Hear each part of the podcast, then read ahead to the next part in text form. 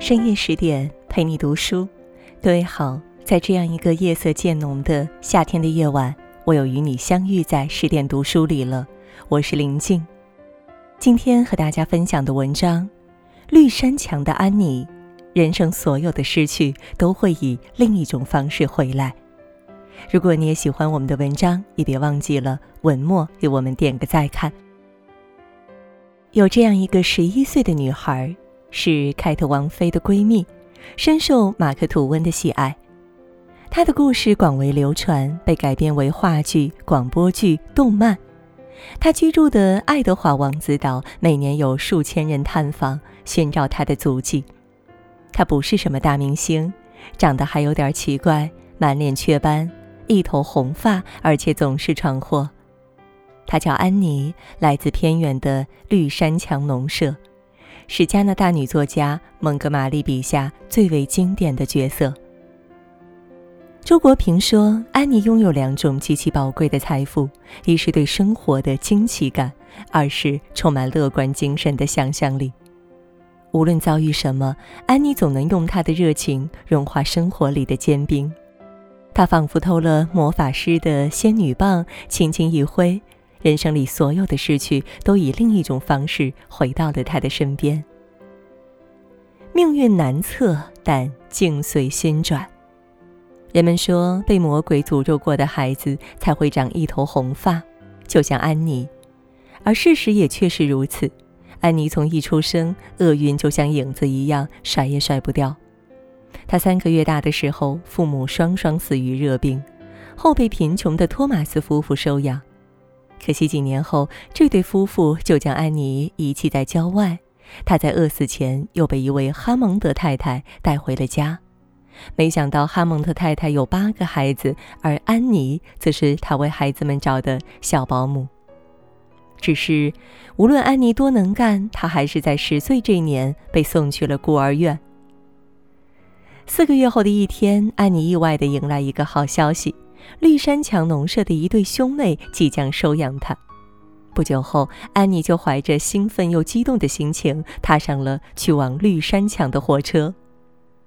几经周折，她终于到达绿山墙，却差点被主人马瑞拉轰走。只听见这个老太婆愤怒地喊：“搞错了！我要一个男孩，不要这个丑姑娘！”原来，中间人误传了消息，孤儿院错把安妮送了过来。得知自己被人嫌弃，安妮先是大哭了一场，但很快她就想通了。既然要被送回去，不如好好欣赏一下绿山墙的美景。她坐在窗前看了会儿白桦树，又眺望了一会儿山峦和小溪，给院子里开满花的樱桃树起了个可爱的名字，并和它聊了聊天儿。之后，安妮躺在柔软的床上，美美的睡了一觉。第二天清晨，他欢快地登上马车，准备回孤儿院。他说：“虽然有点失望，但我对未来更期待了，因为只是期待就足以让我高兴。”令人意外的是，马瑞拉决定留下安妮，因为她被安妮的活泼与热烈深深打动。安妮这个一次又一次被人抛弃的小姑娘，终于找到了她的家。际遇轮转，有好有坏。我们不也和安妮一样，在命运的洪流里颠沛流离？面对厄运，有人自暴自弃、怨天尤人，但也有人包容一切，不失生活的热情。境由心造，我们改变不了境遇，却可以调整自己的心境。当你一直保持微笑，世界早晚也会对你和颜悦色。失败常有，但失败是成长的契机。留在绿山墙的安妮并非高枕无忧，她需要通过马瑞拉严格的考验。几天相处下来，马瑞拉发现安妮干活麻利，还十分聪明。马瑞拉正为此感到欣慰，却不想安妮忽然闯了个大祸，她竟敢得罪村里最有威望的雷切尔太太。起因很简单，仅仅是因为雷切尔太太拿她的红头发开了几句玩笑，没想到安妮就大哭大闹，不依不饶地逼着雷切尔给她道歉。结果没有一个人同情安妮，都纷纷指责她不懂礼貌，尤其是马瑞拉，更是失望地说：“你太失败了，你没有控制住你的脾气。”安静了一天后，安妮也觉得是自己不对，于是主动上门向雷切尔道歉。此时的马瑞拉尚且不知，看似乖巧的安妮可是个十足的捣蛋鬼。被送去学校后，她和男同学打架，结果被老师罚站；带着女同学开茶话会，却粗心地把葡萄酒当成果汁，惹了不少麻烦。为了彰显自己的勇敢，她跳进湍急的小河，差点没被淹死。更糗的是，安妮还搞砸了马瑞拉最重要的一次晚宴。她错把止疼药粉当成发酵粉揉进了面包，导致一家人出尽了洋相。但这些事还不足以让安妮蜕变，直到她在一个犹太商人那儿吃了次大亏，才慢慢开窍。为了摆脱一头红发，她轻信犹太商人，用所有的零花钱买了他的染发水。谁料头发变成绿色，害得她不敢出门。但这一次他没有发脾气，而是进行了深刻的反思。他对马瑞拉说：“今天的事给了我一次很有价值的教训。自从我来到绿山墙，我就一直在犯错，但每一个错误都帮我改掉了一个缺点。我学会了包容、隐忍，戒掉了粗心和虚荣的毛病，也不会再轻信别人。从此后，安妮开始专心的学习，不再锋芒毕露，也不再满世界乱跑。”她成了全校成绩最好的女生，还被老师当作考取女王学院的重点培养对象。成长其实就是一个不断试错的过程，失败常有，但每一次失败都蕴含着蜕变的契机。我们都可能因为做错事失去了别人的信赖、赞美、器重，但如果能及时反思，我们同样会在挫败中积累经验、增长智慧，成为更好的自己。人生所有的失去都会以另一种方式回来。中学毕业时，安妮以第一名的成绩考入女王学院，成为了全村人的骄傲。但她却高兴不起来。她既不想给马瑞拉拮据的生活再添压力，又不想离开她最爱戴的马修。马修是马瑞拉的兄长，多年来一直默默庇护着、支持着安妮。就像这次，马修不仅鼓励安妮去读大学，还拉着马瑞拉参加了他的中学毕业典礼。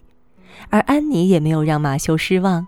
入学后的第一个学期，他就拿到了全额奖学金。假期一到，他马不停蹄地飞奔回绿山墙，想给大家一个惊喜，却发现，在他离开的半年里，家里的一切都变了。马修仿佛一夜老了很多，腰弯得直不起来；而马瑞拉则疾病缠身，一点活也干不了。他们本想雇一个男孩干活，才发现自己存钱的银行濒临破产，他们一分钱都取不出来。紧接着祸事接踵而至，几天后，马修接到银行破产的消息，心脏病发作，撒手人寰；马瑞拉眼疾复发，险些失明。为了生活，马瑞拉决定卖掉绿山墙农舍。安妮看着周遭的变故，悲从心来。为了照顾马瑞拉，也为了保住绿山墙，她决定放弃学业，回村里当一名中学老师。马瑞拉不想耽误安妮，但安妮说：“放心吧，马瑞拉，我会自学大学课程，还有拉丁文、希腊文。我的理想不会改变。”小说最后。安妮顺利入职中学，与马瑞拉过上了安稳的生活，还在不久后收获了一份甜蜜的爱情。讲完安妮的故事，蒙哥马利感慨道：“人生总有峰回路转的时刻，当脚下的路越来越窄，换一条路或许就柳暗花明；当生活变故不断，主动应对或许能迎来转机。时间不能倒流，人生不能重来，但只要踏实的做好自己。”过往的遗憾总会释怀，所有的苦涩终有回甘。恰如约翰·肖尔斯所言：“没有不可治愈的伤痛，没有不可结束的沉沦，所有的失去都会以另一种方式归来。”初读《绿山墙》的安妮觉得它是本童话书，让我们看到了一个人内心最原始的力量；再看，又觉得它是一本成长启示录，教会我们在挫折中雕刻自己。而当你经历了生活的刁难，才发觉这本书蕴含着一种治愈的力量，鼓励人们行走于艰难的人世间。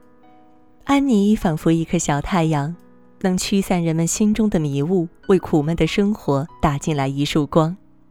生活中，我们时常感到沮丧、落魄、孤单。每当这时，不妨去绿山墙走走，与安妮聊聊天儿。它会让我们明白，人生没有过不去的坎儿，大胆往前走，就一定能穿越风雨，走进阳光里。愿你我唤醒心中的小安妮，勇敢且热烈地投身于千变万化的生活中，与朋友们共勉。好了，今天呢和大家分享的文章到这儿就结束了，感谢各位的守候。更多美文也欢迎你关注十点读书，也让我们在阅读里遇见更好的自己。晚安。